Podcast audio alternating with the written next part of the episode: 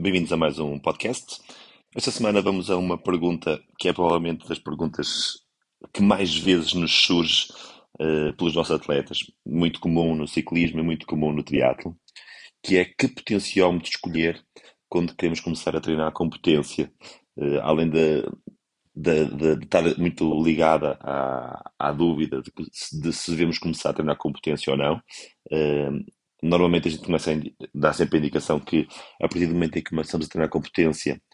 o caminho de volta para treinar só com a força cardíaca uh, não é viável, porque passamos a ter uma quantificação do treino muito mais fidedigna, muito mais fiável e muito mais quantificável do que é que estamos realmente a fazer. Uh, por isso, o passo que damos quando passamos para o potencial é um passo importante porque vamos sempre aumentar a nossa qualidade do treino, vamos maximizar o tempo de treino e vamos tirar muito mais proveito de todas as sessões de treino que vamos fazendo ao longo do tempo. Então, que potenciómetro escolher? Uh, normalmente os atletas ou têm duas bikes, uh, se de optar por, por, colocar o potenciómetro numa das bikes, uh, tendo rolos, podem optar por uns rolos com potência. Uh, são sempre dúvidas que ficam ali no ar e, e normalmente nós consideramos que o ideal é sempre ter potência em todas as ferramentas de treino. E a partir do momento em que começam a treinar com potência e colocam o, o, o potenciómetro num, numa das bicicletas ou numa das, das, soluções de treino que têm, pode ser nos rolos, por exemplo, a partir daí depois vão ter também extrapolar isso para todas as outras situações, porque senão vão verificar que eh, quando estão a treinar sem potência não sabem bem ao certo uh, o que é que estão a, a fazer ao certo e, e, realmente em termos de força. Passando por, pela, pela base, a potência refere-se ao trabalho que realizamos na bicicleta, sendo medida em watts. E sendo os watts, a medida que melhor traduz então o esforço do atleta. Uh, resultam então os watts da energia que é necessária para mover uma massa numa certa distância durante um período de tempo sendo a massa o atleta e, o, e a sua bicicleta, não é? E a distância é o percurso percorrido durante esse período. Isto aqui é logo uma, uma, uma situação muito importante de analisar, porque para a, a solução de procurar algo para treinar indoor, o treino em rolos e com os rolos específicos que meçam a potência é sempre uma melhor solução do que uns rolos genéricos onde vamos trabalhar com um potenciómetro instalado na bicicleta. Isto porque os potenciómetros uh, instalados na bicicleta vão medir muito proximamente, uh, muito aproximadamente os valores de potência real de, de, que estamos a fazer nos rolos, mas em certos momentos, e pode isso variar consoante os modelos de, de, de potenciómetro, uh, haverá uns erros bastante significativos nessa leitura, que podem chegar aos 10% ou até mais para quem treina em intensidades, por exemplo, de, 30, de 300 watts, o erro pode ser de 10%, pode ser 30 watts para cima ou para baixo. Ou seja, estamos a fazer uma amplitude já de 60 watts do nosso erro. Ou seja, 60 watts podemos estar a treinar em três níveis de treino completamente diferentes. Isto nos níveis baseados no, no FTP. Então, para um treino indoor, a melhor solução é sempre uma bicicleta que já tenha potenciômetro, aquelas bicicletas indoor, ou então uns rolos de treino, eh, preferencialmente aqueles rolos de treino já diretos, com, de cassete, onde a bicicleta é instalada na cassete que está acoplado ao rolo, e não aqueles rolos que fazem rola, eh, resistência na, na, na, roda da bicicleta, porque esses têm um erro que pode, pode leitura da potência muito grande, pode chegar aos 15%, e aí então a coisa fica mais complicada. Para treino indoor, o ideal é os rolos eh, que a potência e, e, que sejam dedicados para o treino indoor, porque já foram fabricados a assumir que não há uma deslocação no espaço, como os potenciómetros estão instalados na bicicleta, então a medição da potência será sempre à partida, porque há marcas também às vezes têm alguns problemas de fiabilidade, mais fiável que o potenciómetro da bicicleta. Depois, quando passamos para a bicicleta, eh, qual bicicleta privilegiar? Devemos privilegiar sempre a bicicleta. Podemos partir pela, pela bicicleta onde treinamos mais vezes, porque é onde vamos tirar mais, mais tempo de treino e vamos ter mais qualidade para melhorar a nossa performance. Ou, por outro lado, a bicicleta de competição, mas assumindo que os treinos mais específicos, mais importantes da semana, eh, são feitos nessa bicicleta. Ou seja, se temos seis sessões de treino por semana, que a gente faça pelo menos dois, três eh, nessa bicicleta para nos adaptarmos à mesma, para termos mais proveito da potência, para melhorarmos com base na potência, senão depois,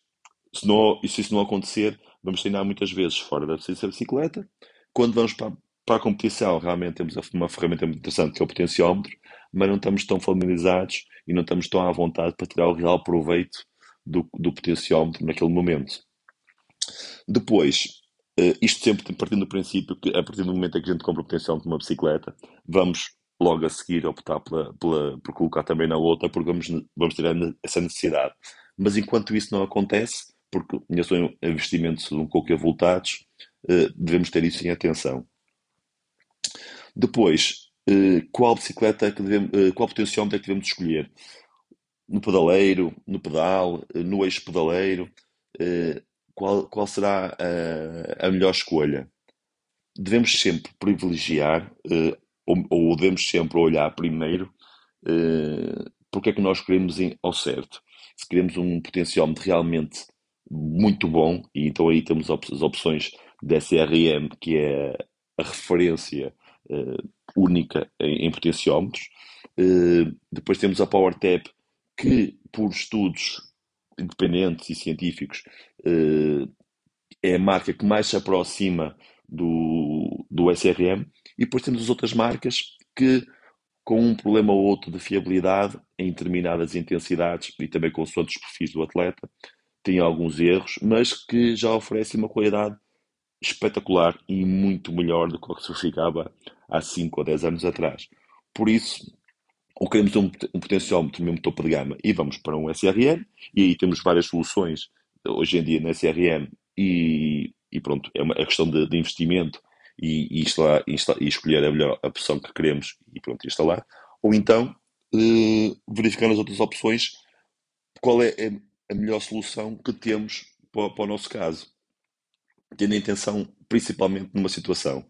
convém que seja um potenciómetro que seja instalado onde normalmente fazemos a revisão, passamos algum problema, temos alguém que nos possa ajudar. E depois a outra situação que é muito importante é principalmente eh, verificar se é um potenciómetro que mede nos dois lados ou que se mede só de um lado. Os grandes problemas que, se, que são identificados neste sentido são, é, são os seguintes. Quando há uma lesão anterior na, na perna ou no pé, seja joelho, seja tornozelo, seja uma fratura, há uma perna provavelmente que vai estar mais desenvolvida que a outra, que vai gerar mais força que a outra. Se o potenciómetro vai medir na perna mais fraca e se, ou melhor, se vai pedir na perna mais fraca, vamos estar sempre com esse handicap, porque às vezes podemos estar, a, a, o nosso FTP pode ser nos 300 watts, essa perna fica sempre um pouco aquém e com uma, a potência gerada ou medida na perna esquerda e depois extrapolada para a perna direita, vamos estar sempre a forçar os 300 watts pela indicação da perna esquerda e a perna esquerda fica muito aquém dessa intensidade e podemos, na realidade, estarmos a treinar muito acima da intensidade que nós pretendemos. Ou seja, sempre que houver alguma lesão no treino inferior, devemos sempre optar hum, principalmente por potenciómetros que começam bilateral. Se não houverem uma, uma situação dessas e por ser um, um, investimento avultado, podemos então optar por um, uma opção de um potenciómetro que começa só de um lado que é mais acessível e, para começar, já serve perfeitamente para a maior parte dos atletas. Uh, para terminar, só uh, ressalvar a questão das marcas, como eu estava a indicar, SRM, que é uma marca específica de, de potenciómetros, que, que é mesmo criada só para esse fim e que, e que por isso mesmo tem essa, essa, esse grande cunho de ser a maior referência e a marca com menos erro, que é a marca que mede mais fidedigamente a potência, também verificar isso para os rolos, porque há marcas de rolos que são marcas específicas e que só desenvolvem rolos de treino e que são muito boas e muito fidedignas. Existem outras marcas que desenvolvem vários produtos e que os rolos acabam por ser mais um, uma solução que eles têm para o cliente. Então aí devemos verificar eh, se as marcas são realmente fidedignas, se a solução vale a pena, ou se podemos uma marca que se calhar até é mais tradicional, mas que é uma marca que é mesmo específica da Gold e que nos vai dar outra qualidade depois nos, nos nossos treinos. Acho que são as principais considerações quando deve, que devemos ter quando queremos adquirir um potenciómetro e começar a treinar com a potência. A escolha de, da ferramenta de treino, se é nos rolos, se é a bicicleta, se, qual é a bicicleta, se o potenciómetro deve ser unilateral ou bilateral, a marca do potenciómetro. E depois também, por último, podemos também verificar a questão ecológica, porque há, há, há potenciómetros que usam pilhas e isso tem um peso ecológico significativo. E há outros que são de bateria e que facilmente carregamos a, eh, em casa uh, ou na garagem e que com isso vamos contribuir para um, para um ambiente melhor, ou seja, é uma solução mais, mais ecológica e a considerar. Espero que tenha ajudado, partilhem, eh, mandem sugestões e encontramos-nos para a semana em mais um episódio do nosso podcast. Obrigado.